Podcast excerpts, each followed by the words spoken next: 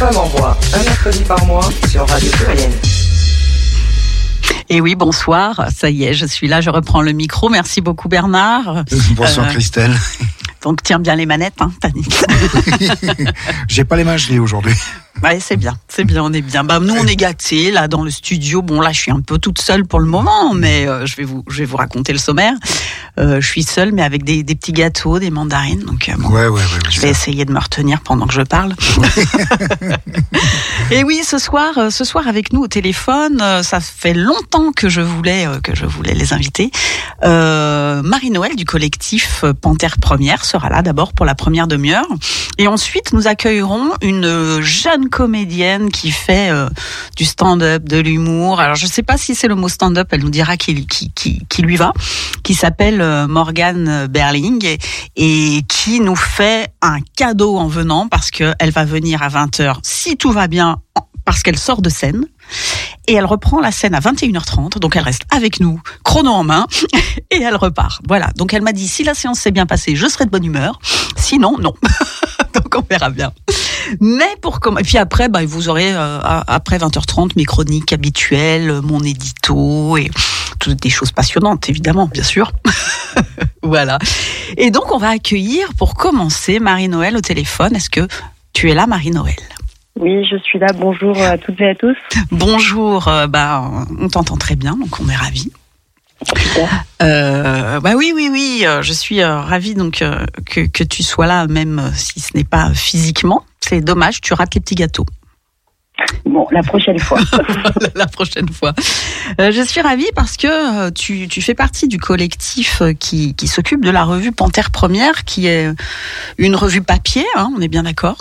Tout à fait. Avec un site internet sur lequel sont relayés d'anciens articles et des articles inédits, mais principalement quand même une revue papier, effectivement.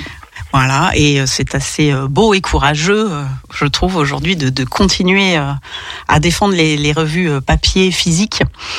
Et, et surtout que cette revue est, est vraiment très belle, mais on va, on va en parler. Alors justement, ce, ce défi de, de lancer une revue féministe en plus, euh, vous, vous cochez toutes les cases. Comment, comment, euh, bah, comment ça naît un désir pareil? Alors, comment ça naît un désir pareil Ça naît euh, donc déjà en 2016, autour, euh, je dirais, euh, d'une bande de, de personnes qui se connaissaient euh, d'aventures éditoriales euh, dans la presse indépendante autre, notamment dans Jeff Clack, Z, Article 11. Mhm. euh, et plus largement d'autres personnes intéressées par l'édition de revues ou en tout cas intéressées pour réfléchir collectivement à créer une revue ensemble. Il y avait un peu cette idée de se dire, euh, parce que la particularité de la revue, c'est qu'on fonde une revue basée sur un comité éditorial en mixité choisie sans mixiste, euh, avec l'envie de se dire que euh, dans d'autres expériences de revues indépendantes, euh, bien qu'on soit dans des espaces de réflexion et de remise en cause, on se retrouvait aussi quand même dans des situations de schéma et de répartition du travail assez genrées, Ah oui. avec des femmes souvent voilà plus sur des travaux de relecture et d'administratif et euh, euh, des hommes plutôt sur des travaux d'écriture. Et ce qui fait qu'on avait envie de faire cette expérience et de réfléchir à une organisation euh, collective qui puisse mettre finalement ces questions à plat et donner de l'espace à d'autres plumes. Et je dirais qu'en termes de sujet, c'était aussi une manière de créer un espace en mixité choisie qui permette de faire émerger euh, d'autres euh, d'autres sujets qui peut-être n'existent pas en communauté euh, éditoriale mixte. Voilà. Sachant que voilà, sachant que dans l'équipe on a des personnes qui euh, et, et, euh, et des amitiés, des collaborations avec toutes ces autres revues encore aujourd'hui. Euh, mais en tout cas, il y avait envie, l'envie d'avoir cette aventure collective autour autour de cette question. Très bien. Euh, je continue. Et sur, et sur, et sur le, du coup, sur le choix du papier, c'était évident du coup. Ouais, c'était c'était tout à fait évident. Sur le choix du papier, c'était dès le début, c'était tout à fait évident, mais en se donnant quand même quelques euh, critères ou quelques règles. C'est qu'on avait envie d'avoir une revue papier qui soit belle, Oui. maniable et à petit prix. Oui. Dans le sens où euh, on voulait éviter euh, de faire un objet d'art euh, qu'on n'aurait pas osé euh, fourrer dans son sac à main ou dans son sac euh, de rando, ni euh, détacher les pages pour partager la revue.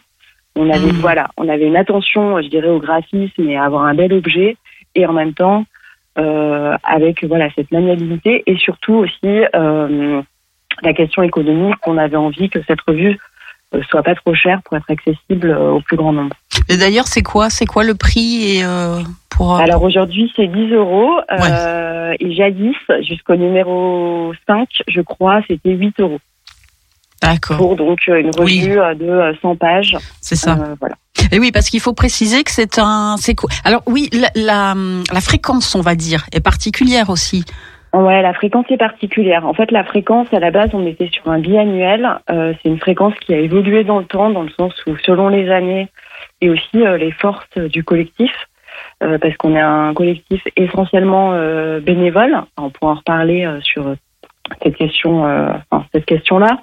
Mhm. Mais on va dire que quand même le plus gros du collectif est un collectif bénévole, ce qui fait qu'en fonction des années, euh, il y a eu aussi euh, des années à un numéro, et aujourd'hui on est plutôt sur une parution annuelle. D'accord. Donc vous existez depuis quelle année? On existe, euh, le collectif a commencé à se réunir donc euh, en 2016 et notre premier numéro est, sorti en septembre 2017. Et aujourd'hui, euh, on a fin 2022 sorti notre huitième, numéro. Et là, on est justement en grande préparation du neuvième qui sortira en mars 2024. Voilà, c'est ça qui est super, c'est qu'arrive un nouveau numéro après Tout après ce temps, ça c'est bien. Mais peut-être on peut préciser que trouver les anciens numéros, c'est possible aussi. Tout à fait. Trouver des anciens numéros, c'est possible. C'est possible à la fois dans toutes les librairies. Donc, euh, que le numéro soit présent physique ou pas, vous pouvez le commander Ouais, euh, dans n'importe quelle librairie. Et après, euh, via notre site internet, on peut commander des abonnements, euh, enfin, souscrire des abonnements ou commander les anciens numéros via notre boutique Hello Asso. Ou sinon, il suffit d'envoyer euh, un petit mot et un chèque euh, à l'adresse de Panthère Première que vous trouverez sur le site internet. Ouais, un super site. On en parlera peut-être plus tard, mais euh, un, un, ouais, ok, un site aussi qui donne envie de, de fouiller dedans. Bon, bah super. Et aussi, je rajoute, on, on, on, on essaye aussi d'être diffusé dans des lieux, euh, des lieux amis, euh, des lieux euh, euh, culturels, militants, alternatifs, euh, où euh, bah, nous, on, on se déplace, on fait acheminer des revues pour qu'elles soient disponibles aussi dans ces lieux. Ouais, très bien. Vous vous faire Voilà. connaître plus largement. Tout à fait. Très très bien. Bon, bah, j'espère qu'on a déjà commencé à donner envie de d'ouvrir Panthère Première. Bah ouais. Et euh, bah, c'est quoi vos sujets d'ailleurs? Vous les choisissez comment? Alors, comment on choisit nos sujets? Je vous propose peut-être que pour, euh, pour parler de nos sujets, de notre, euh, plus largement de notre ligne éditoriale, euh, comme donc je vous le disais un petit peu avant cette prise d'antenne, on vous a apporté quelques sons Tout à fait. qui ont été fabriqués pour la sortie du septième numéro. Donc c'était en, je dirais en automne 2021. Mhm. Euh, on avait préparé des petits sons pour, euh, pour euh, parce qu'en fait, il y a toute une activité de Panthère Première, bien sûr, c'est travailler en collectif, éditer, publier une revue, la diffuser, mais aussi la faire vivre. Et c'est vrai qu'on a vraiment aussi à cœur de pouvoir diffuser cette revue et de la faire vivre en euh, créant des espaces de rencontres, des soirées, des événements, des concerts. Et donc pour l'un de ces événements, on avait décidé de créer euh, des petits euh, objets sonores euh, qui permettent de raconter un peu le contenu du numéro. Qui fait que je vous propose d'en écouter un premier C'est ça. Euh, euh, qui- pour, qui- euh, qui nous permettra de parler de notre ligne éditoriale. D'accord. Donc c'est un peu comme si on plongeait, enfin moi qui ai, qui, qui ai pu l'écouter avant l'émission, c'est un peu comme si on plongeait au cœur un peu de la rédaction et qu'on chope des, des sons. C'est un peu ça l'idée. un article, là, on va vous plonger au cœur d'un article donc, publié dans le septième numéro, en lien avec le dossier qui était consacré à la vieillesse. Et cet article s'appelait Le printemps des veuves, et c'est un article de Julia Burtin-Zortea. Super, ben on écoute le printemps des veuves. C'était il y a deux semaines, on allait dans un cimetière voir euh, les tombes des grands-mères de notre coloc Paul. Et elles avaient survécu de 30 ans. Alors Marie, entre autres. Et je me suis demandé si elles avaient vécu ce printemps-là. Le printemps des veuves. Alors c'est un article euh, en fait un peu d'enquête.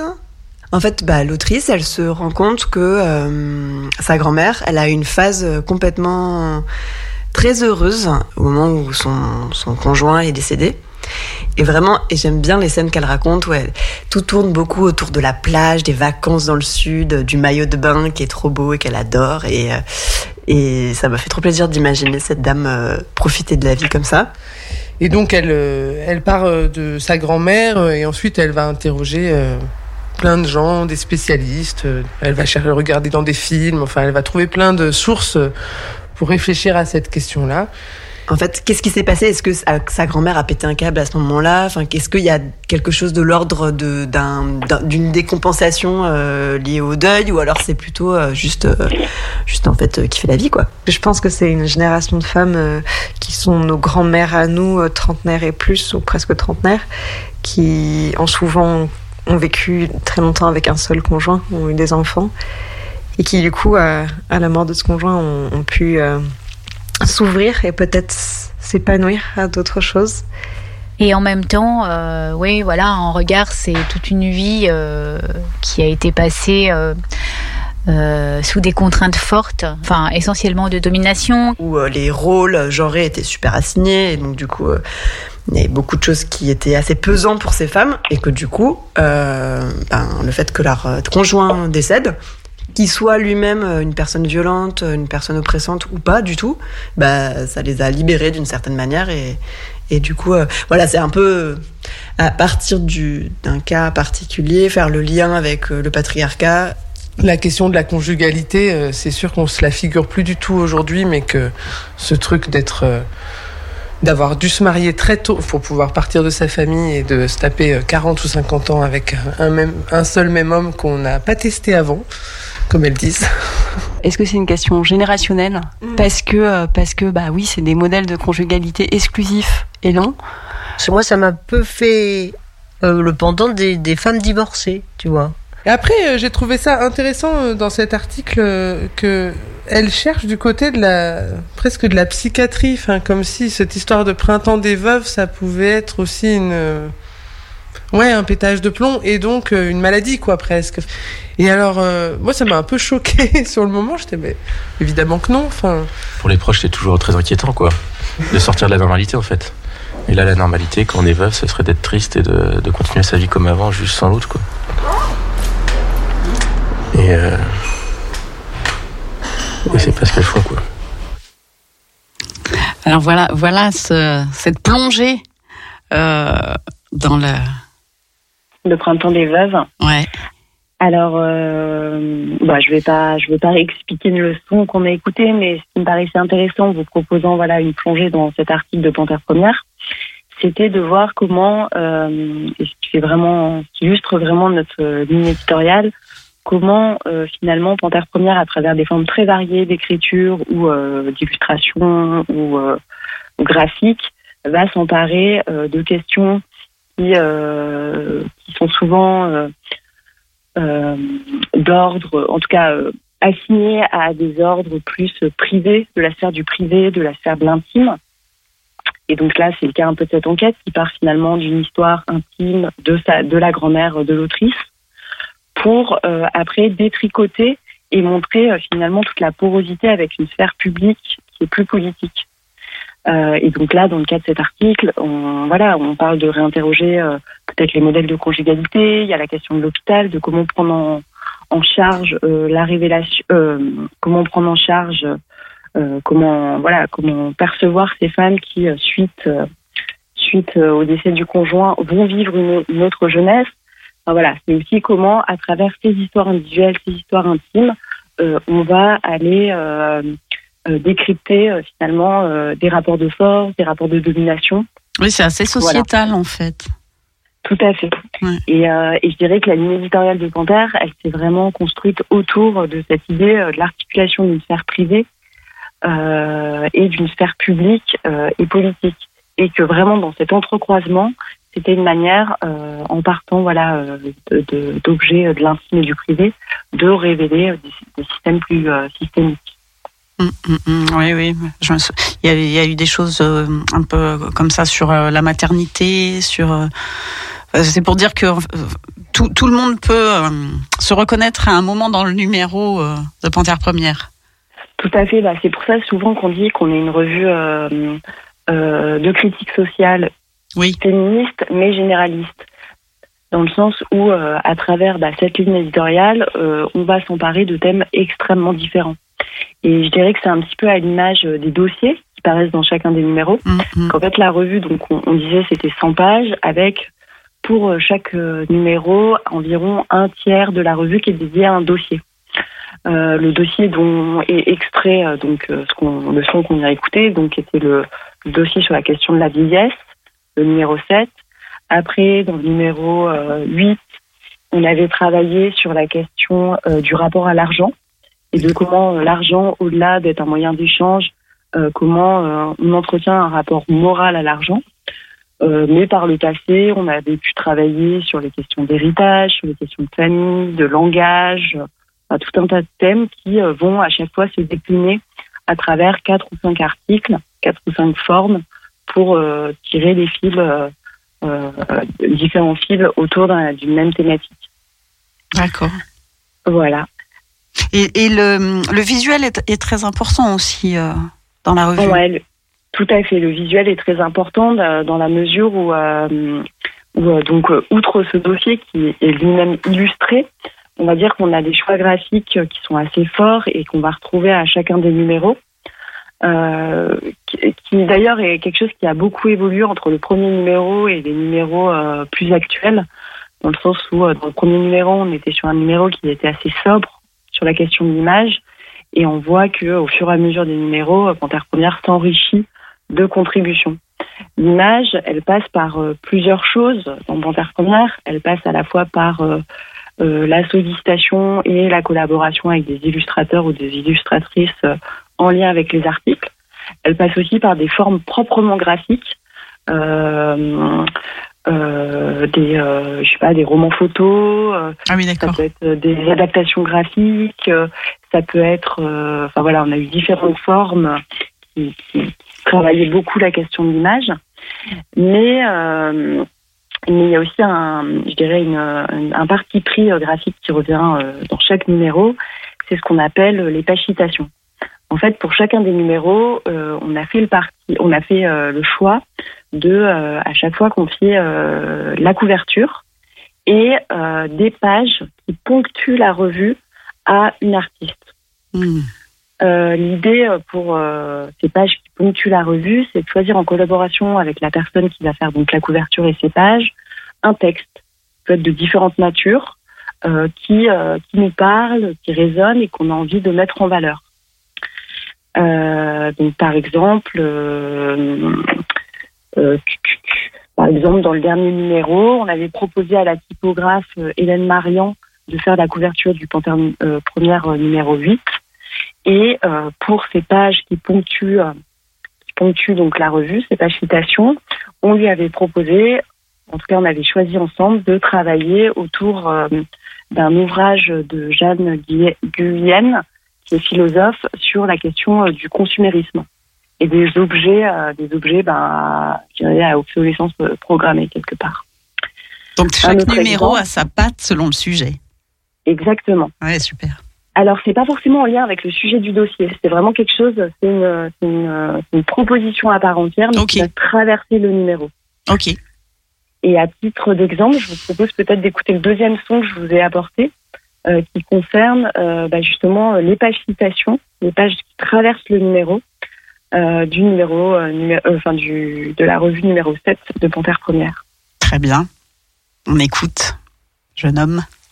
Pour être à la hauteur du contemporain, le jeune homme se déguise en jeune fille, Le jeune homme ne pense pas à la révolution. mais au révolutionnaire qu'il est.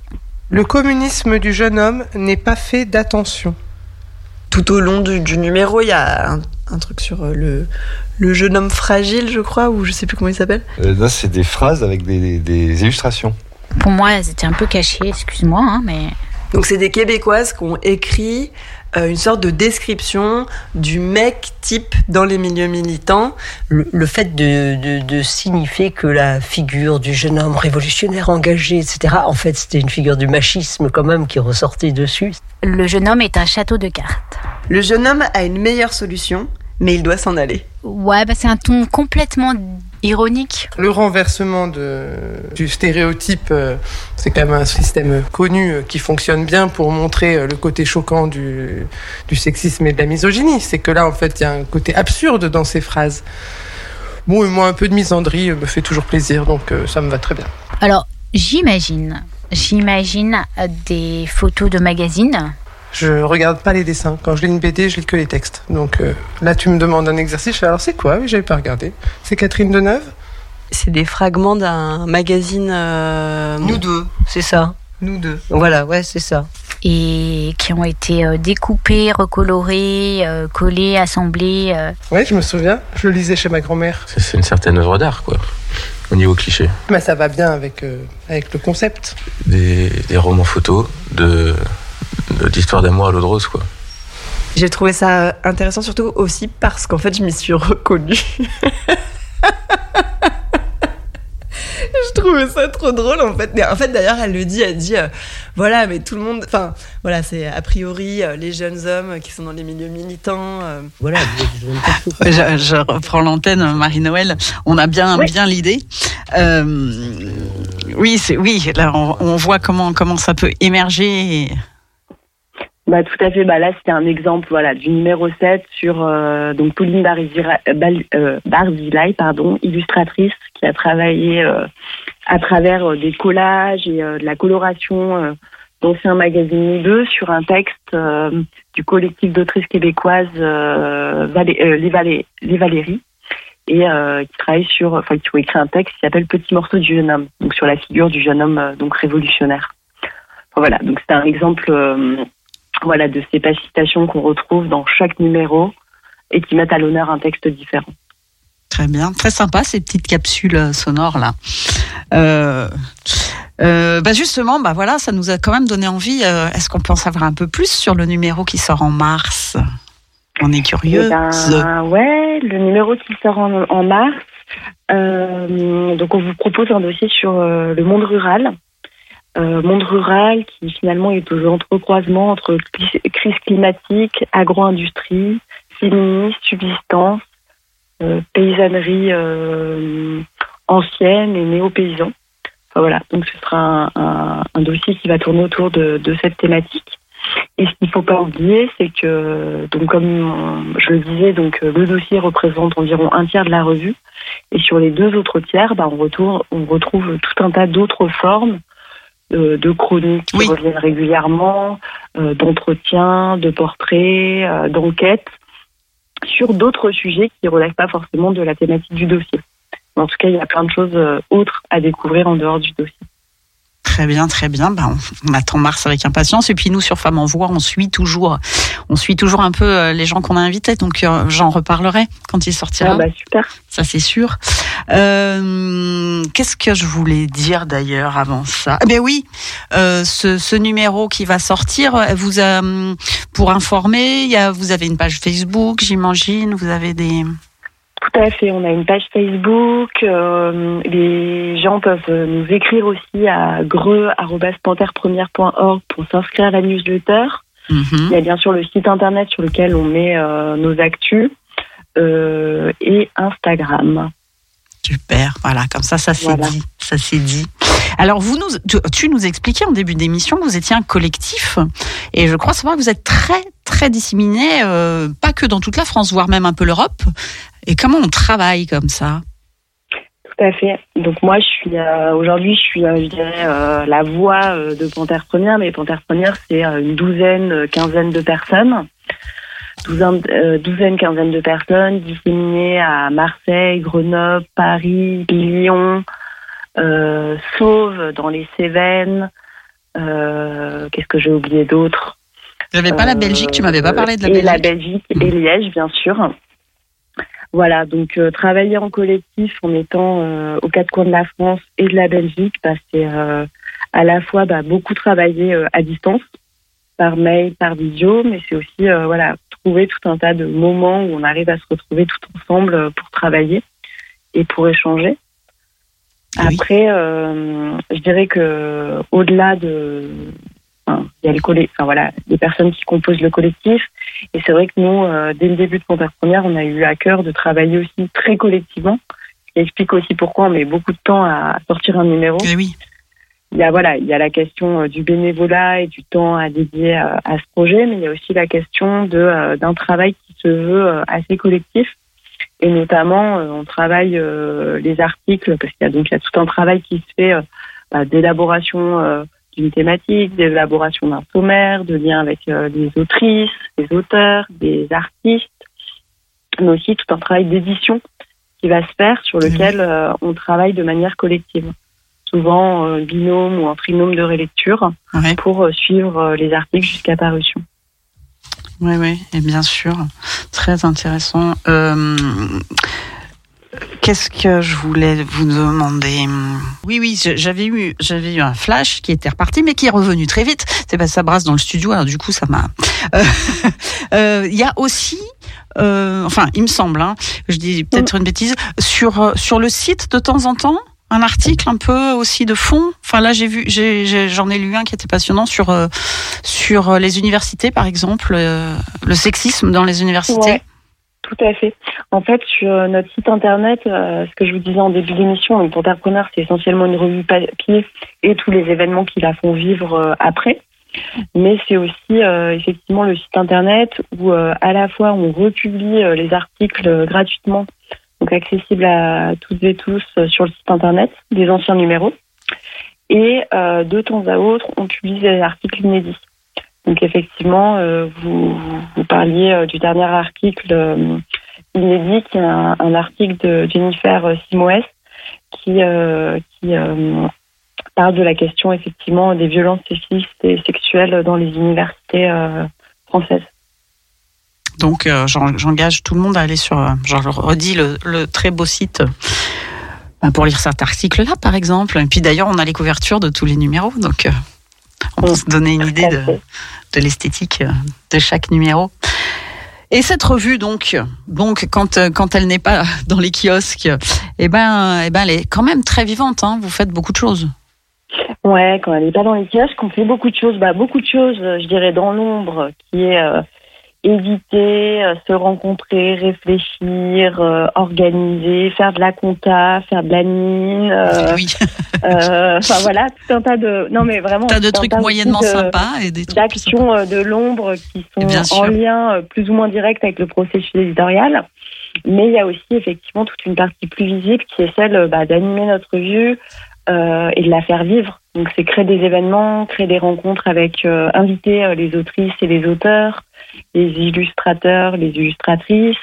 C'est euh, faire des liens entre euh, des collectifs et des associations locales qui parlent de sujets dont nous aurions parlé dans la revue.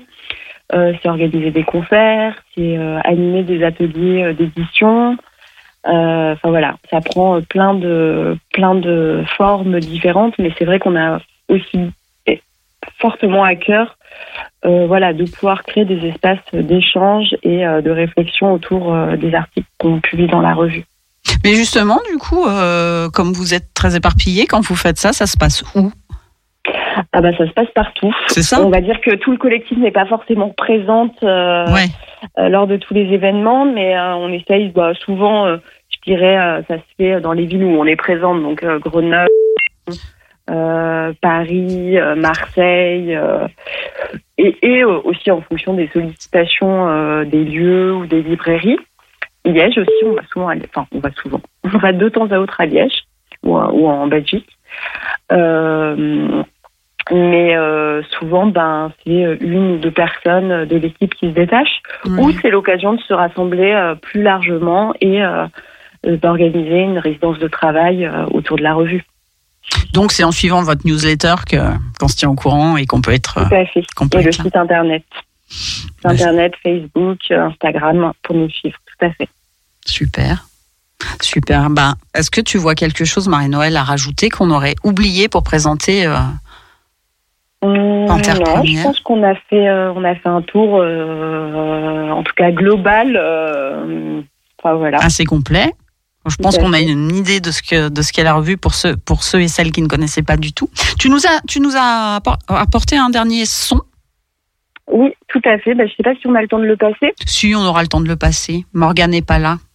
D'accord. eh ben super. Bah écoutez, on peut se lancer dans le dernier son. Le dernier son, donc qui est toujours issu du euh, numéro 7 de Panthère Première. Et c'est un son euh, qui était donc en lien avec le dossier autour de la vieillesse et qui euh, propose, euh, qui- enfin comme comme je le disais précédemment, Panthère Première, c'est des formes écrites et graphiques très différentes. Écrite, on va trouver de l'enquête, on va trouver euh, de l'entretien, on va trouver du récit, on va trouver de la nouvelle, on va trouver de la poésie, on va trouver un horoscope. Et euh, on trouve aussi des formes hybrides comme euh, bah, ce, cette proposition qui va être mise à l'honneur euh, sonorement, qui est une adaptation euh, graphique réalisée par Diane Etienne sur euh, l'essai de- d'Ursula Le Guin paru en 76, La vieille dame et l'espace. Alors on écoute. Donc c'est euh, un texte d'Ursula Le Guin, La vieille dame et l'espace, qui est donc euh, mis en image. euh, Les images, on ne sait pas trop ce que c'est. Là, c'est des, des illustrations, hein, on peut dire ça, avec plein de couleurs, avec des couleurs assez sourdes. au crayon de couleur. Je veux dire, on les regarde comme ça, mais comme, euh, comme, comme des tableaux, quoi. Je veux dire, c'est vraiment superbe. Dans ces images, il y a du, de l'illustration, il y a des aplats de couleurs, il y a des images de films. Et tu vois, c'est marrant, moi, c'est vrai que je regarde quand même plus les textes. Tu vois, je remarque tout de suite qu'il y a deux écritures différentes. euh, Et après, je me dis, ah oui, tiens, il y a un peu des couleurs. Mais j'aime bien euh, quand même la, la première, la première page, là, avec l'espèce de, de truc rouge. On ne sait pas si c'est un vaisseau, une planète. euh. Il y a un peu des ombres comme ça, des, des formes rondes, des formes. euh, Des illustrations euh, qui évoquent très vite un univers euh, fantastique dans le sens science-fiction. Et avec euh, comme des, des bulles de, de bande dessinée, où il y a des extraits d'un texte. Et puis en dessous, j'ai compris que c'était plutôt une réflexion, une, un truc qui répondait, qui dialoguait, enfin un texte qui dialogue. Des extraits du même livre, mais euh, dans un registre de lecture un peu différent. Elle n'a pas fait d'études à la hauteur de ses capacités et c'est un scandaleux gâchis. Un crime contre l'humanité. Mais un crime aussi banal ne doit ni ne peut être dissimulé aux visiteurs d'Altaïr. C'est un peu comme si il y avait une communauté d'extraterrestres qui avait décidé de essayer de comprendre de qu'est-ce que c'était ces êtres humains sur la Terre et qui se demandait quel être humain il fallait qu'ils qu'ils extirpent. En fait, non, c'est pas euh, le jeune homme, justement. C'est la vieille dame qui a beaucoup vécu, qui sait, même si elle ne sait pas qu'elle sait. Une femme euh, un peu âgée parce que c'est elle qui aurait vécu toutes les merdes euh, et qui aurait du coup sûrement développé toutes les enfin qui serait mieux à même de comprendre tout ce qu'il faut traverser. Et ça, ça, je suis d'accord. Enfin, si elle est d'accord, quoi. Je suis complètement d'accord, oui. Et en bas, il y a un autre texte qui a l'air plutôt d'être euh, une réflexion sur la ménopause et sur ce stade-là de la vie. En fait, c'est un rapport à la maternité. Je trouve qu'il y a un petit peu un implicite. Voilà, voilà pour, euh, pour euh, l'espace. euh. Marie-Noël, tu es là? Oui, oui, oui, je suis là. Tu veux nous en dire un petit mot ou? Euh, hum, non, bah voilà, bah, en tout cas, je pense qu'on on, on comprend bien, euh, on comprend bien le procédé textinage. Et après, ce qui est assez intéressant dans cette nouvelle, c'est euh, voilà, c'est un essai avec, euh, bah, on l'a pas entendu parce qu'il y avait dans la fin de l'extrait, mais c'est vraiment une double, un double récit, une double réflexion, à la fois autour de ces extraterrestres qui effectivement choisissent une personne pour représenter, euh, pour leur raconter qu'est-ce que ces humains, et celle qui est choisie est la vieille dame.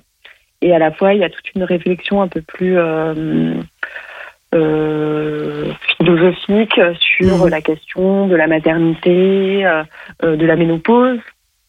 Enfin voilà.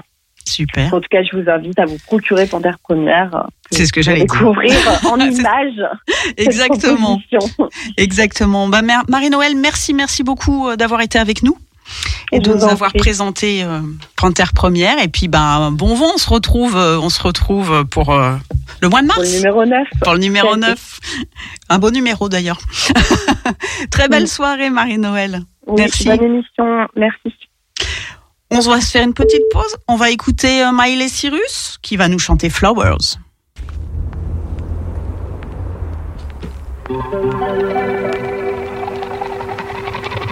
We were good, we were gold. kind of dream that can't be sold. We were right till we weren't. Built a home and watched it burn.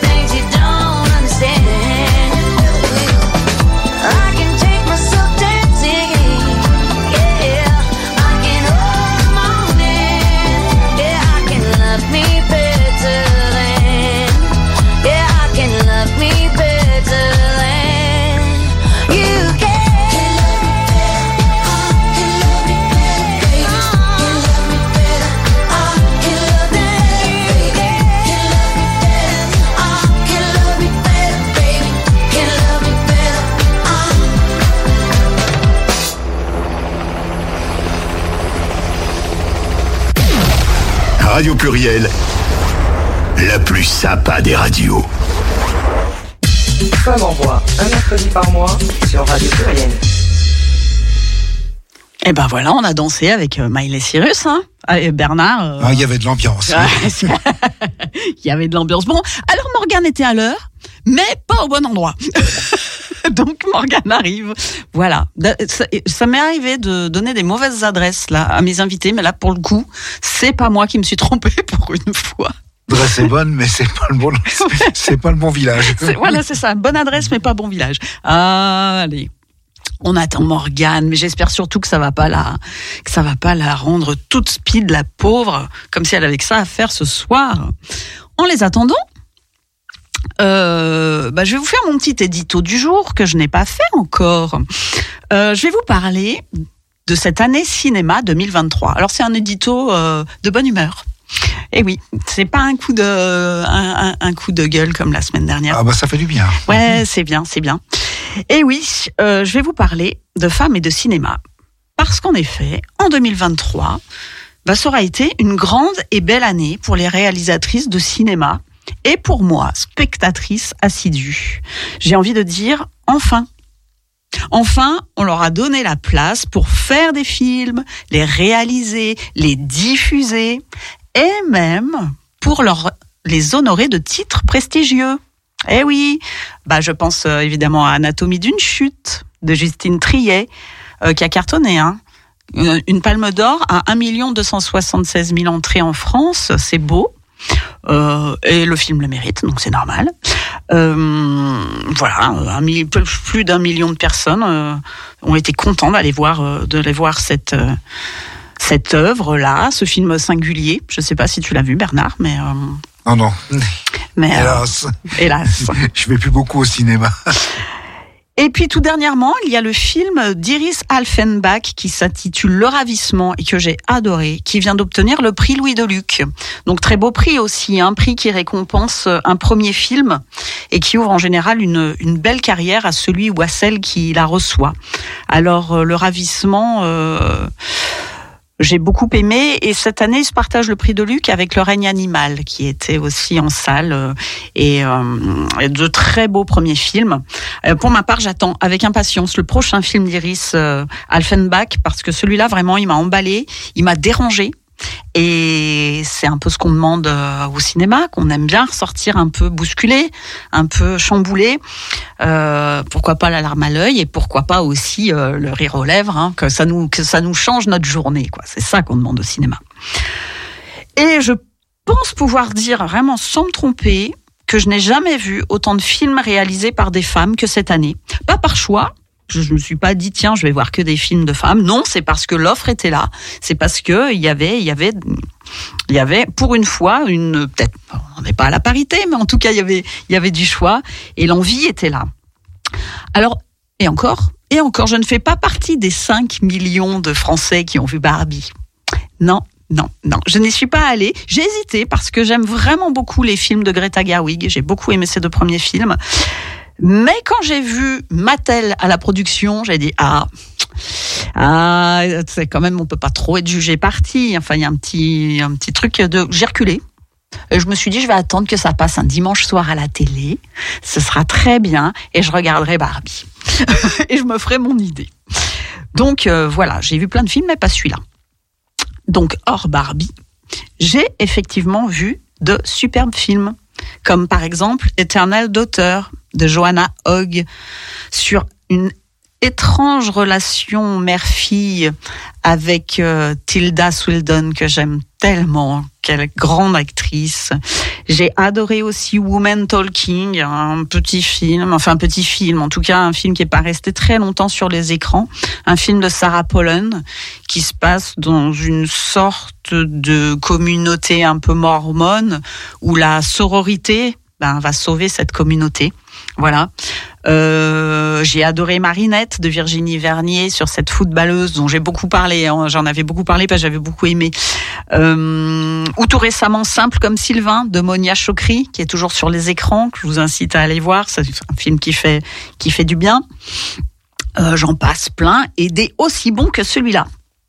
Alors oui, en cette fin d'année, je vais exprimer ma joie de pouvoir enfin découvrir toutes ces réalisatrices. Ce qu'elles ont à dire depuis si longtemps, mais juste on leur a pas donné euh, les moyens de s'exprimer, on ne leur faisait peut-être pas confiance, qui sait. Euh, en tout cas pas la confiance qu'on donne à un réalisateur, c'est fort possible. Et c'est malheureusement pour ça que d'ailleurs que les réalisatrices qu'on a en référence, ben on peut les citer sur les doigts des deux mains, les Agnès Varda, les Chantal Ackerman, Jane Campion ou euh, Kate Buglow pour être plus récente. Et cette année, je me suis dit, c'est là que je veux en venir. En voyant toutes ces femmes talentueuses derrière la caméra, je me dis qu'il y a peut-être enfin un espoir que le monde du cinéma aussi change, soit moins violent, avec les actrices en particulier, mais aussi avec les acteurs. Euh, vous voyez, vous voyez le marasme. Je, je ne prononcerai aucun nom parce que parce que voilà les les histoires dégueulasses on n'en peut plus. Mais je me dis que ces réalisatrices, eh ben, elles sauront choisir des acteurs d'aujourd'hui qui n'ont pas besoin de se comporter comme des prédateurs, comme des pervers ou comme euh, des gros dégueulasses pour avoir euh, l'impression d'être bon ou que le film soit bien ou que je ne sais pas, je ne sais pas, je ne comprends pas ce qui se passe dans la tête de ces gens. Mais je me dis qu'il peut arriver du coup vraiment une autre euh, atmosphère sur les plateaux de cinéma. Et euh, vivement sur les plateaux de théâtre aussi, parce qu'il n'y a pas encore énormément de, de metteurs en scène femmes. En tout cas, dans le théâtre subventionné. Euh, et voilà, elles sauront choisir des jeunes acteurs comme le très talentueux Swan Harlow, qui prend régulièrement des positions définitivement féministes et ça l'empêche pas de faire une belle carrière. Et, euh, et c'est bien. Et c'est bien. Donc voilà, c'est vers ce cinéma-là que nous, spectateurs, eh ben, nous avons envie de nous tourner aujourd'hui, il me semble. Découvrir de nouveaux regards, déplacer le focus de la caméra et continuer à faire du cinéma. Et pour nous, continuer à aller au cinéma. Voilà, voir des beaux films. J'espère que 2024 sera aussi foisonnante et que et que c'est bien sûr nous irons voir les films de ces messieurs évidemment et on, on- on espère tout aussi foisonnant leurs films évidemment. J'entends des voix. Je me dis que peut-être non, ce n'est pas Jeanne d'Arc. hein. Je me dis que, que, que peut-être Morgane est en train d'arriver. Voilà. Mais comme Bernard est parti lui ouvrir, peut-être le temps qu'elle s'installe et comme on parlait les cinéma, est-ce que tu pourrais nous mettre Agnès Jaoui? Parce que ça, ça c'est une une femme merveilleuse qui va nous chanter. Où est-ce que j'ai noté euh, le titre? Quan- Quando me falta tu.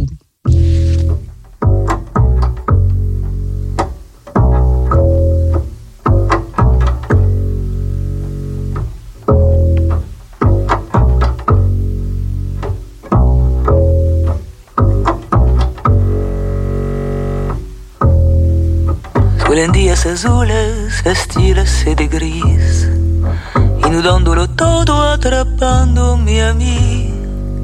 Y no se asoma tu rostro a cantar, y no se asoma la luna en el mar cuando me faltas tú.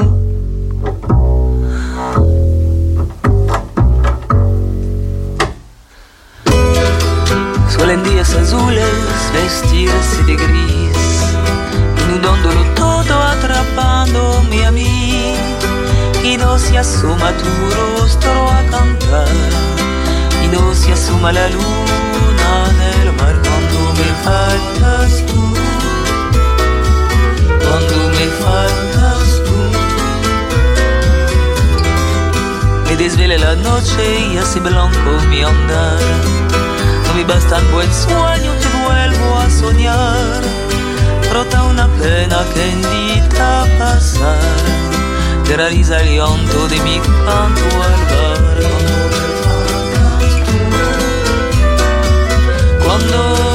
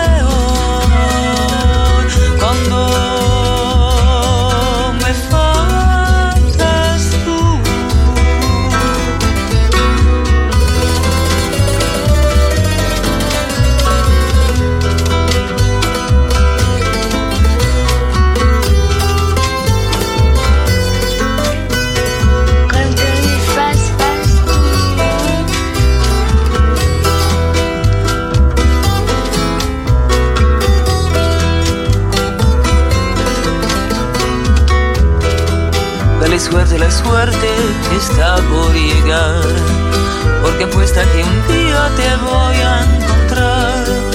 Para que acabe mi pena de amor.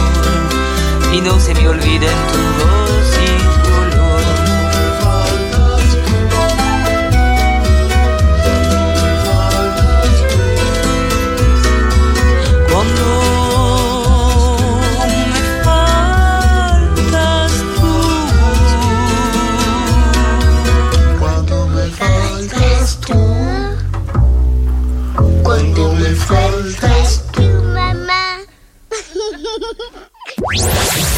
Chaque jour, ma radio, c'est Radio Pluriel. Femme en bois, un mercredi par mois sur Radio Pluriel. Elle est là, ça y est. Bonsoir Morgane. Bonsoir. Bon, bienvenue. euh, c'est le marathon là un peu ce soir. Merci beaucoup. Oui, oui, c'est une, une soirée un peu speed, mais c'est très bien, c'est très très cool. C'est juste que je savais pas, on savait pas qu'il y avait autant de châteaux aux alentours de Lyon. C'est ça. c'est ça. Mais tout va bien, tout va bien. Tout va bien. Bon, alors euh, Morgane, on te présente peut-être. Euh, J'ai vu que tu pr- te présentes comme comédienne avant d'être humoriste. Oui. Oui, depuis quelque temps, euh, je me présente plus comme une comédienne parce que euh, tout à l'heure, quand on était dans la voiture, euh, je, on t'a écouté et j'ai entendu ta présentation où justement tu parlais du stand-up et de, et, de- et des mots qu'on met là-dessus. Euh, et depuis quelque temps, effectivement, je- j'essaye de dire que je suis comédienne. Euh, bon, déjà, il y a une grande question de, de légitimité, évidemment, hein, parce que c'est un grand mot qui fait un petit peu peur euh, et qui, moi, m'effraie beaucoup et j'avais plus de facilité à dire au début que j'étais humoriste euh, alors que faire rire les gens c'est tout aussi compliqué euh, que les faire pleurer c'est même parfois plus dur mais comme je me considère pas dans une case de stand-up pur et dur euh, ben je peux pas trop me revendiquer humoriste tu vois ce que je veux dire? Ouais. Euh, D'ailleurs, c'est compliqué à définir le stand-up. un peu parce qu'il y a tout un tas de, il y a tout un tas de styles d'humour différents et que euh, on peut faire euh, de l'humour noir mais faire quand même du stand-up. Et là, moi, mon spectacle, je le vends plus comme un seul en scène. en Ouais, fait. voilà, c'est un, ouais, un solo. D'où, euh, d'où effectivement la présentation plutôt que de, de comédienne plutôt qu'humoriste. Tu as, tu- alors, parce que j'avoue, je l'ai pas vu le spectacle. Ça pas viendra. encore, pas encore. Mais tu as un fil, tu as. Oui, oui, oui. En fait, c'est toute une Parce qu'il y a une vraie écriture. Euh, oui, ah oui, oui, on a, on a pris, on a pris un long moment à l'écrire. On est, on est deux à l'écriture sur ce spectacle parce que je l'ai coécrit avec euh, avec Étienne Gachet.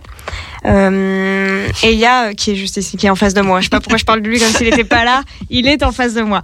Euh, on a travaillé tous les deux sur l'écriture et euh, c'était important pour moi et pour nous, je pense, de, de raconter une, une vraie histoire, quelque chose qui me touche. Moi, je voulais être sincère à, à 2000% sur scène. Donc, je voulais euh, parler de, de, de choses qui m'arrivent, que je vis, que je ressens. Et, euh, et on n'a pas cherché euh, la blague euh, toutes les 10 secondes.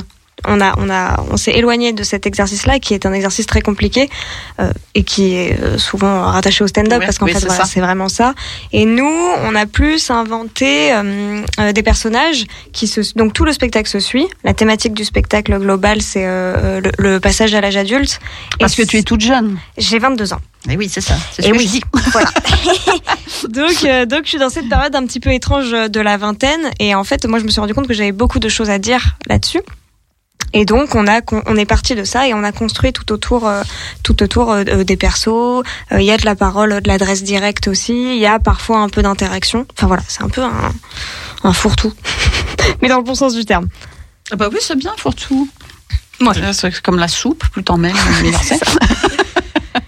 Et euh, mais c'est gonflé, c'est gonflé euh, de faire ça. Enfin moi voilà, tu, tu fais partie de cette génération qui ose, qui y va, et je trouve ça génial. Moi j'adore ça. Euh, Merci. Bah, c'est gonflé. euh, en fait, c'est ce qui se rapprochait le plus de moi. Euh, j'ai fait euh, j'ai fait sept ans oui, de parce que c'est théâtre. intime du coup. C'est euh. ça. En fait, j'ai fait, j'ai fait, avant de faire ça, j'ai fait sept ans de théâtre euh, et j'ai adoré. C'était vraiment très chouette. Et au début, je voulais d'ailleurs plus être dans cette dans cette veine-là, du théâtre, des pièces.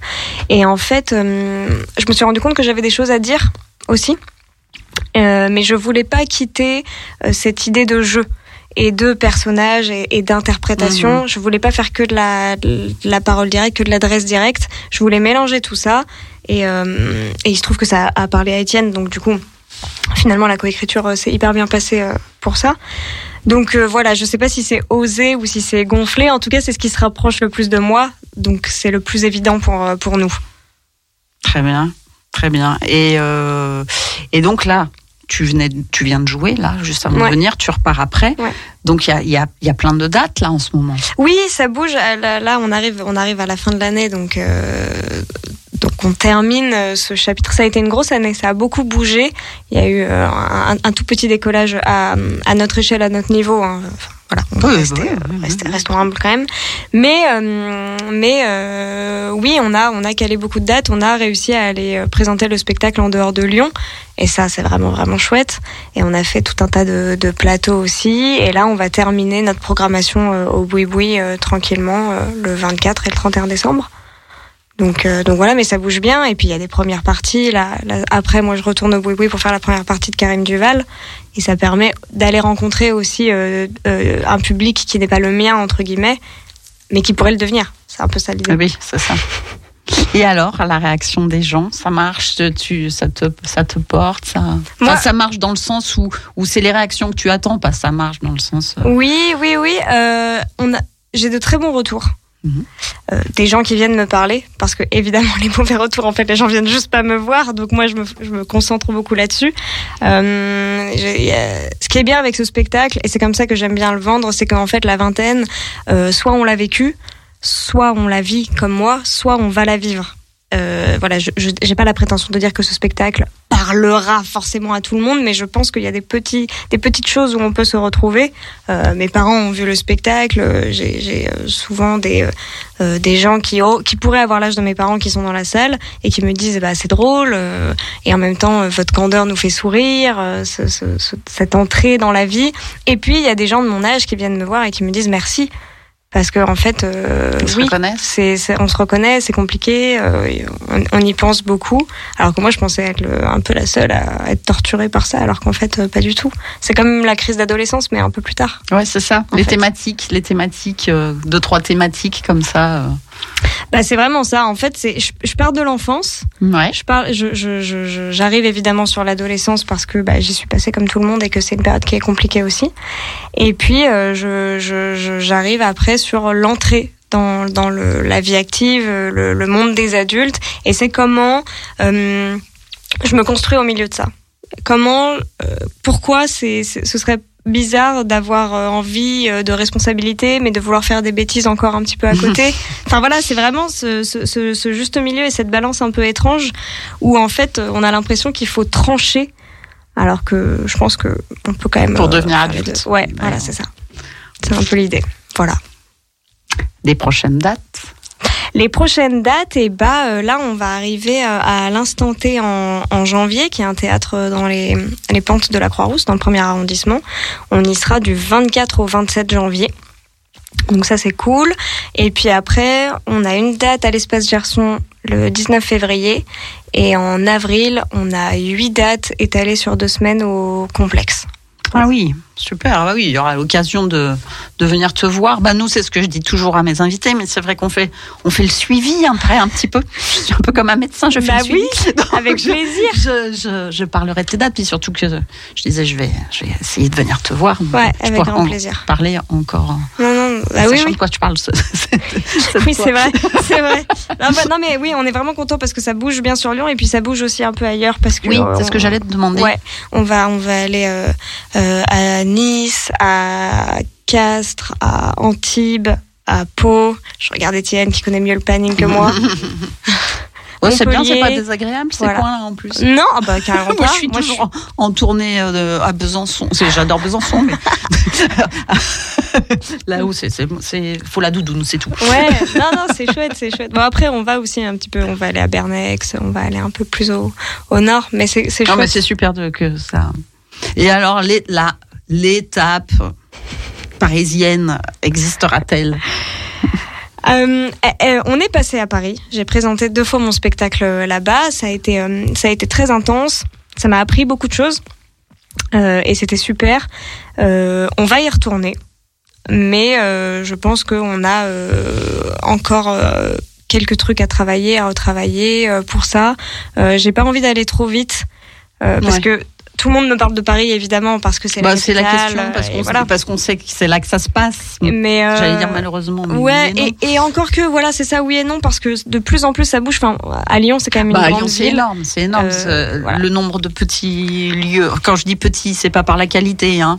Non, Le par la taille, lieux. littéralement. Ouais, par la taille et puis par parce que ça, parce que parce qu'ils proposent. Bah, On est super gâtés. C'est fou, ça, ça joue. C'est presque comme Paris maintenant. Ça joue vraiment tous les soirs. euh, Oui.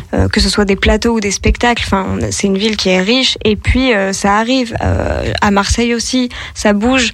Donc euh, voilà, le, le passage à Paris est je pense moins nécessaire qu'avant. Ça veut pas dire qu'il faut pas y aller et ça veut pas dire qu'on n'ira pas, puisque de toute façon, on va, je vais aller me confronter au, au plateau parisien. J'ai envie d'aller présenter mon spectacle partout, mais je vois pas Paris comme l'ultime objectif, comme ça pourrait, ça pouvait l'être il y a quelques années. Voilà. Oui, parce que je, je sais pas si je l'ai dit en présentant, mais tu es donc lyonnaise. Oui. Voire pire que ça, tu es croix-roussienne. Ouais, c'est pire que lyonnaise. Depuis euh, 22 ans. Ça, je- ouais. Et ouais, du coup. Du coup, bah, c'est bien, c'est bien, c'est bien. bien. On est fiers à, à Radio Pluriel, hein, bien sûr. Euh, bah oui. C'est quoi, c'est quoi Tu disais 7 ans de théâtre, ton parcours un peu plus précisément? Oh. c'est, euh, J'ai fait, oui, j'ai fait 7 ans de théâtre. J'ai commencé le théâtre quand j'avais 13 ans. Euh, voilà, parce que je pense que mes parents en avaient un dans peu des marre. cours, à l'école. À l'école. Ouais, merci. J'ai commencé, ouais, ouais, j'ai commencé au collège. Mes parents m'ont dit, regarde, il y a un atelier de théâtre, ça a l'air super. Euh, je faisais beaucoup de spectacles euh, à mes parents, comme après tous les enfants, mais je pense que c'était trop. Ils ont dit, on va essayer d'aller concentrer ça ailleurs. Donc j'ai commencé le théâtre, voilà, quand j'avais 13 ans au collège, euh, jusqu'à ce que je rentre au lycée. J'ai continué au lycée, et puis je me suis spécialisée là-dedans puisque j'ai fait un bac L en spécialité euh, théâtre. Et après ça, euh, j'ai tenté le concours du conservatoire. J'ai euh, passé le premier tour et au deuxième tour on m'a dit bon bah merci d'être passé et, euh, et après ça euh, je me suis dit euh, en fait j'ai plus envie de faire de la théorie théâtrale je veux Mm. écrire mes propres textes je veux jouer et pour ça Ah oui, t'avais bah, des choses voilà. à dire. ouais et j'avais envie d'essayer de le faire sans passer par une école euh, parce que euh, comme je me dirigeais vers une branche qui était un petit peu moins théâtrale entre guillemets euh, on peut jouer plus facilement euh, parce qu'il y a beaucoup de plateaux, il y a énormément d'offres, il y a énormément de demandes et surtout euh, en solo, c'est plus simple quand même. voilà, c'est plus simple et puis c'est plus facile à vendre aussi. J'ai pas de décor, euh, il me faut juste un micro. S'il n'y a pas de micro, c'est pas grave, je le ferai sans micro. Enfin voilà, je Mm. je- j'ai pas besoin de grand chose. Donc bon, voilà, tout est parti de là. Et ça titille pas des fois la troupe? Euh, pour l'instant, pas trop. Ouais, t'es, à- fond dans ton spectacle. En fait, voilà, dont, c'est ça. Dont on n'a pas dit le titre. Eh bien, parce qu'il n'y en a pas. Ah, bah voilà. Eh ben, c'est le spectacle qui n'a pas de titre. Il n'y a pas de titre. Le- le- L'exercice de la troupe, c'est pas que ça me tente pas, c'est juste que pour l'instant, effectivement, je suis tellement concentrée sur ce spectacle-là, j'ai tellement envie de le défendre parce qu'on a beaucoup, beaucoup travaillé. Tu disais d'ailleurs que tu que excuse-moi je te Non, coupe non, pas parce que après j'ai peur d'oublier ma question mais tu disais tu disais euh, il y a encore besoin de retravailler ça veut dire que l'écriture elle bouge? C'est du spectacle vivant, donc euh, oui. Là, euh, là, euh, la version que tu viens d'avoir euh, à l'instant T euh, n'est pas la pas la même que la toute première qu'on a faite, n'est même pas la même que celle que je vais jouer dimanche. En fait, ça bouge Ah ouais, beaucoup. à ce point, oui. Euh, oui, oui. Alors après, c'est parfois dans le détail, mais euh, tu vois, Étienne, il est là tous les soirs quand je joue le spectacle, il prend des notes, on débriefe tout de suite après, on réessaye des choses jusqu'à trouver le bon angle, le bon axe, la bonne virgule. Enfin voilà, il y a vraiment un, un travail de fond. Donc, euh, donc oui, je dis que c'est du rodage. Euh, Après, j'ai joué le spectacle une vingtaine, une trentaine de fois, à peu près. Donc, euh, j'arrive pas avec mon texte à la main et voilà. Mais par contre, il y a encore des choses. Il y a toujours des choses à retravailler. Je pense que quand il y a plus de choses à travailler, c'est que on peut passer à autre chose. C'est qu'on peut écrire de nouvelles choses et voilà. Et euh, on a beaucoup bossé tant sur l'écriture que sur la mise en scène parce que c'est j'ai travaillé avec Lucie Cotard sur la mise en scène aussi. Donc il y a eu beaucoup beaucoup de répétitions pour avoir un, un premier produit fini, mais c'était une V1. Hmm. Et c'est ça qui est chouette. Moi, j'adore euh, me dire allez, je teste ci, je teste ça. On voit si ça prend, ça prend pas. Tant pis, on testera autre chose la semaine prochaine, quoi. grosse bosseuse Bah, il faut. Bah, et, puis, oui, il et faut. puis, je travaille Il avec faut. des gens qui sont des gros bosseurs. et puis le Euh, rire le rire euh, ça a besoin du détail quoi Ouais. le rire c'est Parfois, c'est à, à une virgule près, à- Ouais. à, une toute petite interprétation, un accent un tout petit peu c'est de différent. la musique enfin. c'est un- une partition ouais. Ouais, ouais, carrément. très très bien c'est dommage on n'a pas d'extrait à vous proposer Va falloir venir voir le spectacle. bon j'imagine le boui boui c'est plein de toute façon Le boui-boui, alors c'est plein.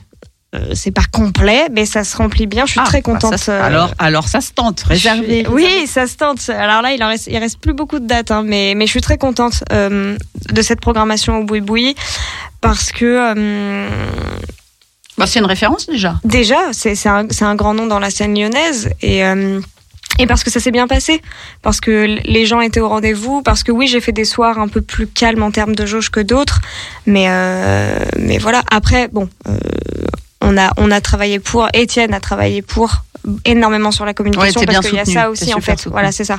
Il y a il y a pas que de l'artistique, il y a tout un travail euh, autour. Euh, sur lequel on travaille euh, avec euh, avec Étienne beaucoup, avec euh, Bébé Productions euh, qui est la, la prod qui nous a rejoint depuis quelques mois là sur ce projet-là. Enfin voilà, c'est pas, malheureusement, ça n'est pas juste ah j'ai un spectacle à jouer donc je vais réussir à jouer. Il faut tellement aller chercher les gens quand on débute comme ça. que- ça tout le tout, tout le travail de l'ombre dont parlait Marie-Noël tout à l'heure sur la ça. revue aussi et ouais bien sûr bien sûr Bon, en tout cas on sent ton ton, ton enthousiasme Bah c'est génial, moi j'adore. Enfin Bah c'est, oui. il, m'arrive euh, ce dont j'ai rêvé euh, quand j'ai commencé le théâtre à 13 ans, donc euh, donc oui oui c'est super. Faut juste pas prendre les choses pour acquis et bien conscientiser que c'est trop cool, mais qu'il y a encore du travail. Mais comme je suis bien entourée, ça va ça va très bien quoi. Dès que je, je sens que je m'emballe un peu, on me dit ouais oh, va laver cette assiette et après on en reparlera. On n'a pas le temps de prendre la grosse tête. Non, il faut pas. Il faut Il pas. faut pas. Mais ça, c'est l'entourage qui joue aussi beaucoup, je pense. Avignon peut-être, non? Avignon cet été, totalement. Eh ouais, j'ai dit toutes les villes du Sud, mais j'ai pas dit Avignon, quoi. Oui, Avignon Ouais, cet parce que été. c'est toujours à part Avignon. C'est ça. Puis c'est en juillet, j'ai l'impression que c'est dans longtemps, mais ça va arriver vite. Ça va, ouais. Mais tu seras ouais. où Tu seras où Avignon tu Je serai à, ouais, ouais, ouais, je serai à l'autre Carnot. L'autre Carnot. Voilà, sur le créneau de 18h30. Bon créneau ça. Ouais, je suis contente. Ouais, ça va, ça va être chouette, j'ai hâte. J'ai hâte d'y aller. Ouais ouais. C'est une aventure. Ouais, et puis c'est un peu, c'est un, c'est un, c'est quand même un peu une consécration aussi d'aller faire euh, Avignon. euh. Bon, après je te dis ça, peut-être qu'on se rappelle dans 8 mois et que je te dirais que c'était horrible, que ça s'est super mal passé et que je peux plus jamais entendre parler de cette ville. C'est surtout, c'est surtout, tu risques de dire là, je prends deux mois de vacances. Mais de toute façon, il est acté avec tout le monde dans l'équipe qu'en août, personne ne s'appelle. On ne veut plus entendre nos voix, c'est sûr. C'est ça. Mais oui, oui, j'ai hâte, j'ai hâte d'aller vivre ça. Je suis contente euh, d'y aller avec les gens avec qui je travaille, avec qui je m'entends vraiment bien. On a, on a, on a, développé une relation de, de confiance qui dépasse juste la relation professionnelle. Et ça, ça compte aussi pour moi. Donc je sais que hum, j'y vais pas seule. Et ça joue. Ça joue forcément aussi sur euh, l'envie d'y être, d'y aller et, et sur la peur aussi qui pas qui disparaît mais qui s'efface un peu parce que tu as l'impression que tu la partages euh, avec des gens Bah oui. qui, qui y croient autant que toi et ça ça, ça fait du bien. C'est, on te sent soutenu. Totalement, mais c'est important que c'est important de le dire, je pense. Comme, comme je sais, ben je sais que tu es prise évidemment par le temps ce soir. Hein, on a compris que tu faisais la première partie. Je te pose une question un petit peu, un petit peu rituelle que j'aime bien poser. Est-ce qu'il y a une, une figure euh, plutôt féminine, par femme en voix, qui, qui t'a, qui t'a inspiré À part ma mère? À part ta mère. Ok. Mais ta mère, c'est, bien aussi. Bah, bah oui, évidemment, ma mère, grande inspiration, qui m'écoute peut-être et qui doit se dire, mais elle en a pas marre de Elle parler de écoutera moi. le podcast. Euh, bah, ma, ma mère et, et d'ailleurs euh, aussi euh, toutes les femmes de ma vie déjà c'est une inspiration c'est une inspiration dingue mais après dans le milieu s'il faut vraiment citer un nom que je cite peut-être à chaque fois Étienne rigole déjà mais je dirais Florence Foresti parce que c'est grâce Ah, à elle sûr. que j'ai découvert ce métier en fait et c'est en refaisant ces sketchs toute seule dans ma chambre euh, que j'ai commencé à me dire mais en fait c'est trop chouette euh, c'est un métier, elle, elle, elle vit, elle vit grâce à ça, mais c'est trop cool. C'est trop bien de ramener du rire le temps d'une soirée, le, le temps d'un spectacle. Et, euh, et oui, voilà, ça, ça, m'a vraiment bercé. Ah ouais, c'est une référence, Et ouais, bien Ouais, sûr. bien sûr. Pas très original. Grande bosseuse. Foresti, Gros point grande commun, bosseuse, grand ouais. point Et puis lyonnaise, donc vraiment. Euh, oui, bien sûr. bien sûr. Voilà. Eh ben merci d'être passé. Mais Vraiment, merci, à, euh, merci à vous. Ça m'a fait très plaisir de t'accueillir, de te découvrir, hein, parce que je dis des fois je fais du copinage, on sait. Mais là, je découvre avec vous Morgane et franchement, euh, j'ai très envie d'aller euh, en janvier te voir. Eh ben. Eh ben, ça fait envie, hein, c'est vrai. Bah ouais, Ah, mais ouais. chouette. Non, bah, trop, trop, trop bien. Et bah, écoutez, avec grand plaisir. Bon bah pour ce soir, on dit euh, voilà. Ouais, je prends. Euh, voilà. Je prends, je et prends. puis euh, bon vent, à bientôt. Oui, à très bientôt. Merci, Merci, beaucoup, d'être passé. Merci à vous. Bonne soirée. Eh ben, on va peut-être s'écouter un petit morceau. euh, Qu'est-ce que. hum, Qu'est-ce qu'on peut s'écouter? Axel Red. Allez, tiens. Truc dingue.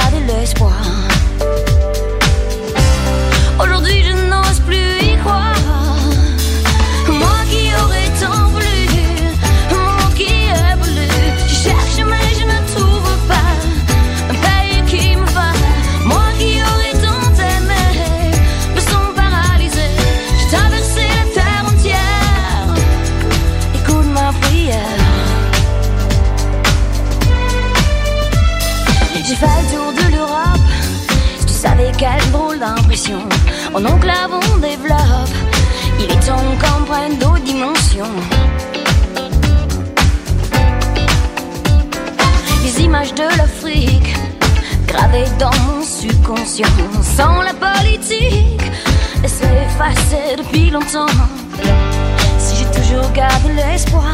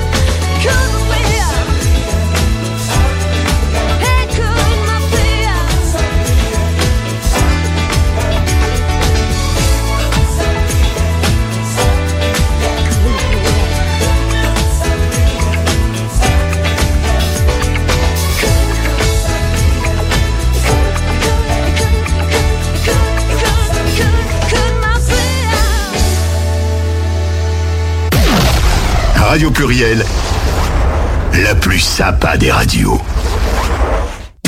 Femme en bois, un mercredi par mois sur Radio Pluriel.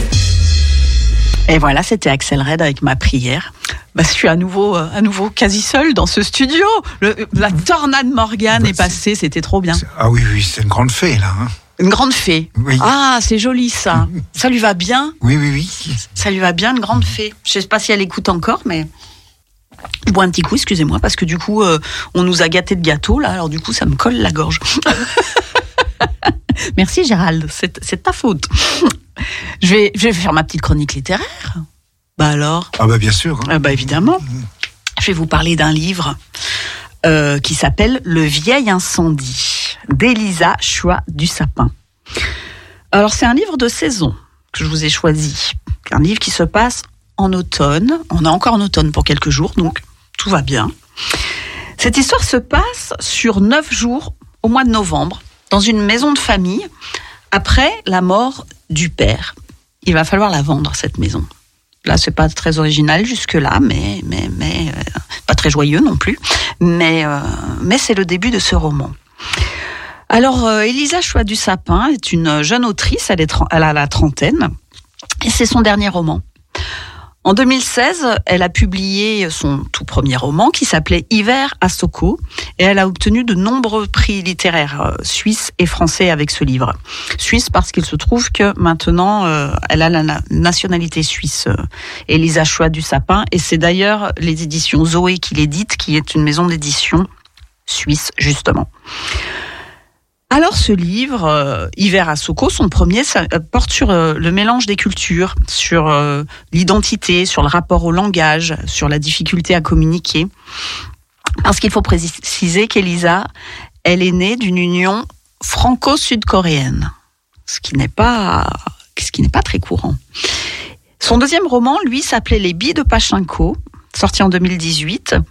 Et justement, il poursuit l'exploration de ces thématiques-là, avec pour arrière-plan l'exode de la communauté coréenne vers le Japon dans les années 1950. Voilà. Euh, et puis elle écrit pour le théâtre aussi, d'ailleurs. Euh, euh, Elisa. Mais revenons à notre livre du jour, Le vieil incendie. De quoi ça parle? Eh bien, c'est l'histoire d'Agathe, qui est autrice, écrivaine, et qui vit à New York, et qui revient donc en France rejoindre sa sœur Vera, sa petite sœur, qu'elle a toujours protégée, avec qui elle a toujours tout partagé, pour vider cette fameuse maison. Voilà pourquoi elle revient. Mais Arrivée à l'adolescence, euh, vers 15 ans, euh, Agathe n'en pouvait plus de, sa petite vie euh, à la campagne, de sa sœur, et elle est partie, elle a tout plaqué, elle est partie vivre à New York, finir ses études et vivre sa vie. Il faut dire que sa petite sœur Vera est quelqu'un de très particulière. Elle est très spéciale. Un jour, petite fille, elle a décidé que elle ne parlerait plus jamais. Point. Elle ne communique plus qu'avec des gestes et un petit peu d'écriture sur le téléphone, sur des bouts de papier. Donc les retrouvailles, eh ben, 15 ans après, vont être, vont être un grand choc entre Vera et Agathe. Parce que la petite sœur fragile est devenue bah, une femme sûre d'elle-même, même si elle ne parle toujours pas. Sûre de ses choix, et le fossé entre les deux sœurs va être immense, bien sûr. Alors oui, il faut débarrasser la maison quand même, la vider, ranger tout dans des cartons, sous le regard bienveillant d'Octave, le voisin, l'ami d'enfance, qui lui va récupérer les pierres de la maison pour réparer le pigeonnier, le pigeonnier qui a été endommagé dans le fameux vieil incendie qui doit ce titre au livre. Donc les pierres de cette maison vont et, de ses souvenirs vont servir à, à reconstruire quelque chose du passé. C'est la, la jolie métaphore de ce livre. Donc j'en dis pas, pas vraiment plus. Je, voulais, je vais vous laisser découvrir ce qui se joue entre ces deux sœurs. Évidemment, le livre va questionner les liens familiaux. À un moment, euh, un moment, on verra pose cette question d'ailleurs euh, très forte. Elle demande à sa sœur Est-ce que tu aurais été mon amie si tu n'avais pas été ma sœur? Ah, ah. ben, Je vous donne pas la réponse, évidemment. Je vous laisse lire le livre. Ce qui est sûr, c'est qu'une fois encore, on peut se dire que c'est dans l'enfance que tout se joue sur l'adulte qu'on devient, sur les liens qu'on tisse. Ça fait écho un peu à ce que disait Morgane sur la femme qu'elle est en train de devenir. Bon, je vous recommande donc chaleureusement ce livre très court, 135 pages, paru donc aux éditions Zoé, et qui se déguste euh, avec euh, un chocolat chaud ou une théière, parce que l'écriture, elle est vraiment très douce, comme ça, très posée. Et bien sûr, je vais vous en lire un extrait, comme toujours. C'est le début du livre. La bâtisse a l'air fatiguée. Le toit affaissé sur les briques, comme un géant asphyxié par le lierre. Une voiture égarée sous le noisetier, la fougère écartèle les marches du perron. Par la fenêtre, je devine de la lumière. Je me plaque contre l'œillet de sécurité, recule aussitôt. Je ne m'attendais pas au visage de ma sœur. Front énorme, sourcils écartés, yeux de poisson, ma sœur enflée par cette loupe que mon père prétendait avoir délibérément installé à l'envers. D'après lui, nous n'avions rien à craindre ni à cacher. Nos richesses étaient intérieures et le monde entier devait savoir que les plus belles personnes vivaient ici. Salut Ma voix a sonné plus fort que prévu. Vera répond par un sourire trop grand pour sa bouche. Elle me prend la valise des mains. Je la pose en bas des escaliers dans la cuisine. Elle la pose en bas des escaliers dans la cuisine. Je retrouve le sol de pierre, les meubles en bois, la porte de la salle de bain dans l'ombre de la cheminée. Je ne l'avais jamais connu ainsi, l'âtre bouché par des livres. Au-dessus de la table, une cage à oiseaux remplace le luminaire. Des fromages s'entassent derrière les barreaux. Vera me montre les escaliers, puis se désigne au plan de travail je dois m'installer pendant qu'elle termine la préparation du repas. Je l'ai connue bordélique, je la complimente. Elle écrit sur son téléphone, me montre l'écran. C'est pour bien t'accueillir. Je réponds un peu sèchement que nous sommes sœurs et c'est aussi chez moi. Passons-nous de ce genre de politesse. Elle allume le gaz d'un geste précipité. Je ne peux pas m'empêcher d'ajouter, surtout qu'on ne va rien garder. L'escalier chointe sous mes chaussettes. Je dois prendre garde à ne pas glisser. La chambre de nos parents est entr'ouverte. Je reste sur le seuil, dans le courant d'air de la porte-fenêtre mal isolée. Parquet noir. Au cœur de la pièce, le grand lit. La nudité du matelas. Pas de drap ni de couverture. Je me demande encore comment mes parents pouvaient dormir sans paroi derrière la tête. Je referme la porte, vaguement soulagée. Je ne sais pas ce que j'appréhendais le plus, dormir dans ce lit ou partager notre chambre avec ma sœur maintenant que nous sommes adultes. Et voilà pour le vieil incendie, je vous laisse découvrir la suite. Voilà, ambiance tout douce, hein, j'avais prévenu. Même moi, ça m'a rendu toute, euh, calme. j'ai le temps d'une petite... euh, bien sûr que j'ai le temps d'une petite... Il suffit juste que je retrouve mes notes d'un petit conseil de spectacle sur ces derniers jours là, euh, puisque vous n'aurez plus de place pour le boui-boui, bah vous, allez, vous aller voir autre chose. Euh, un spectacle qui s'appelle Les Guerrières, autre ambiance, par le collectif Polyèdre. Ça va se passer au théâtre de l'Uchronie, rue de Marseille. Euh, lieu hyper vivant, il se passe vraiment beaucoup beaucoup de choses. Et il se trouve que cette, euh, ce collectif polyèdre a mis en scène et interprète un texte de Monique Wittig. Monique Wittig, euh, grande euh, essayiste euh, des années 70 évidemment, hein, qui a écrit beaucoup beaucoup d'essais sur, sur le lesbianisme, hein, ça a été une des premières. À noter que d'ailleurs son essai Le corps lesbien, qui est grand manifeste pour la cause lesbienne, a eu 50 ans cette année déjà. Déjà 50 ans qu'il est sorti. Et on le trouve toujours aux éditions de Minuit, ce texte. Alors les guerrières, texte de Monique Wittig. Je vous lis le résumé. Quelque part, elles fabriquent un monde et un langage à partir de ruines de l'ordre patria- patriarcal. Elles vivent, dansent, chantent, et on ne les connaît que par de brefs instants rapportés. Bouts de discours et éléments de leur cosmogonie. Alors on s'agrippe et on tente comme elles de reconstituer une narration toujours fragile. On sent une atmosphère de rire, de sauvagerie joyeuse, de fête. Imperceptiblement, la violence s'immisce, les symboles sont renversés, elles s'assemblent. Trois narratrices donnent corps à l'épopée féministe de Monique Wittig, plus de 50 ans après sa parution. C'est donc au théâtre de l'Uchronie et je vous ai pas donné les dates, mais c'est jusqu'à samedi à 20h30. Voilà. Donc, euh, ben, je n'ai pas vu, mais euh, ça m'a interpellé. et Je pense que ça ne peut être qu'intéressant. Au moins, de, de toute façon, de entendre les mots de, de Monique Wittig, euh, c'est quelque chose qui, qui peut être, qui peut être bien. Je surveille l'heure pour voir si j'ai le temps de tchatcher. Mais oui, mais oui, mais oui.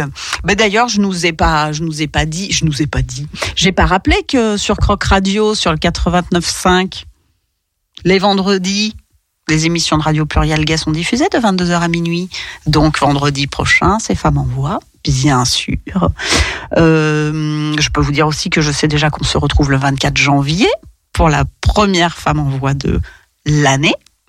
Mercredi prochain, ce sera qui mercredi prochain euh, à notre à notre place? Eh bien là, je sais pas encore. Je pense que ça peut être Gérald, je suis pas sûr. Je sais que le 3 janvier, c'est nos amis de euh, Transculture, Transculture. qui sera là, qui reprennent le flambeau. euh, voilà. À moins qu'il y ait un fast track la semaine prochaine. De toute façon, on le saura. On le saura par les réseaux sociaux. Voilà. Bah voilà. Voilà. Donc suivez nos réseaux sociaux.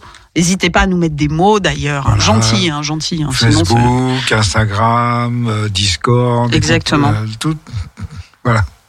Pour finir l'année, je voulais vous parler de ça aussi parce que ça a été quand même pas banal. Est-ce que vous avez suivi, vous savez que Time, le magazine Time quand même euh, est réputé, tous les ans choisissent la personnalité de l'année.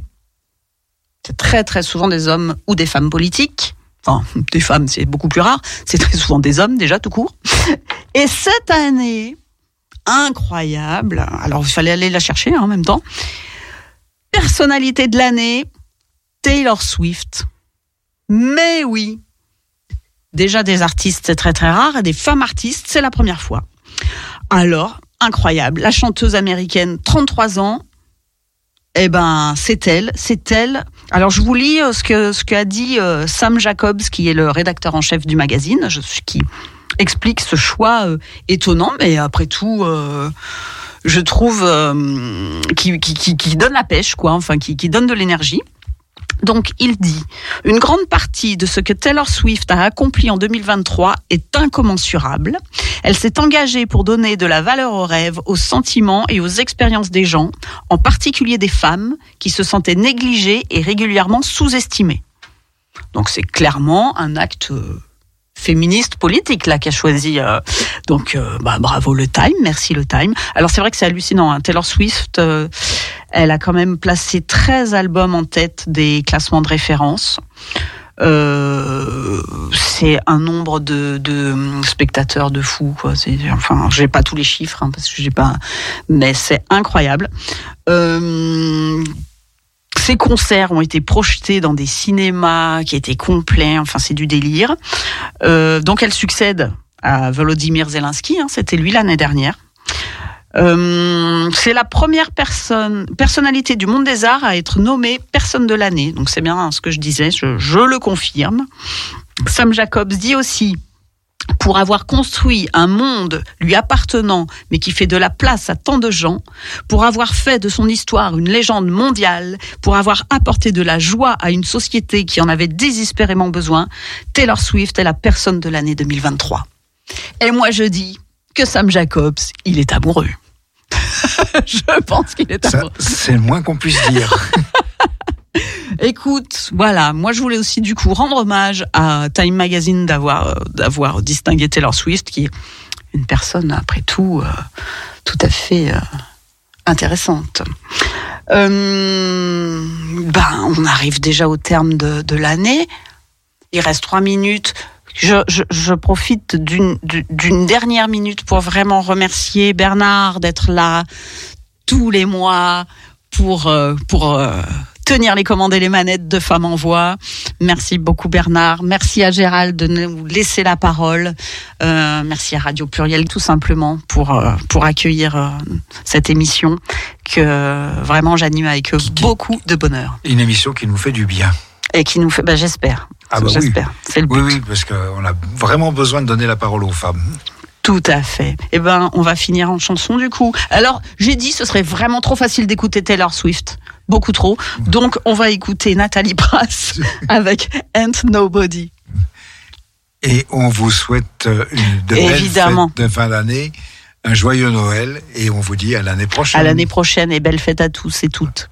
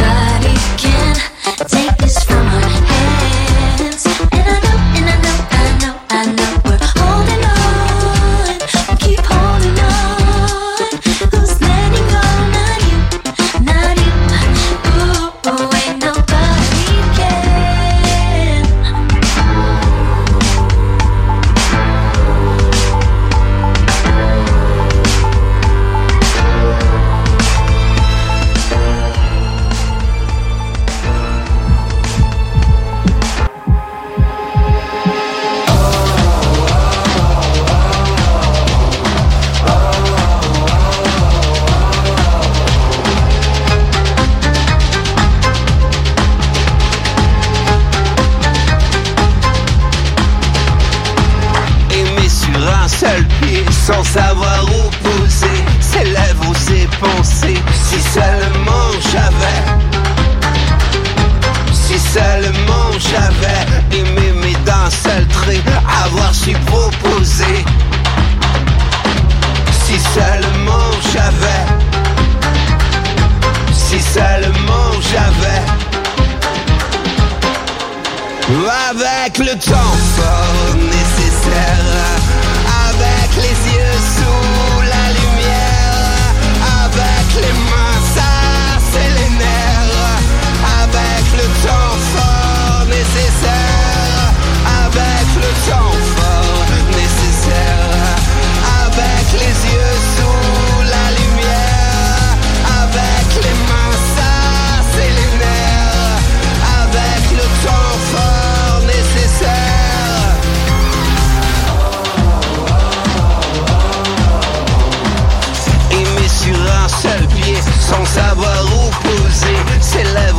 penser si seulement j'avais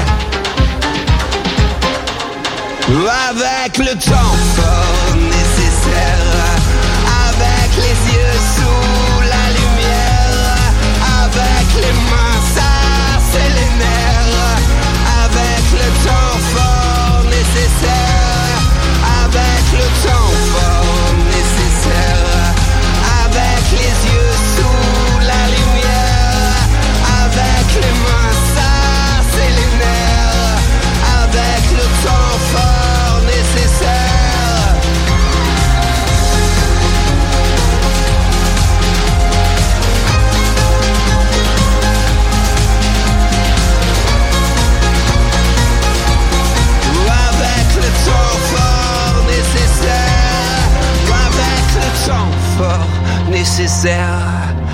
avec les yeux sous la lumière, avec les mains, ça c'est les nerfs, avec le temps.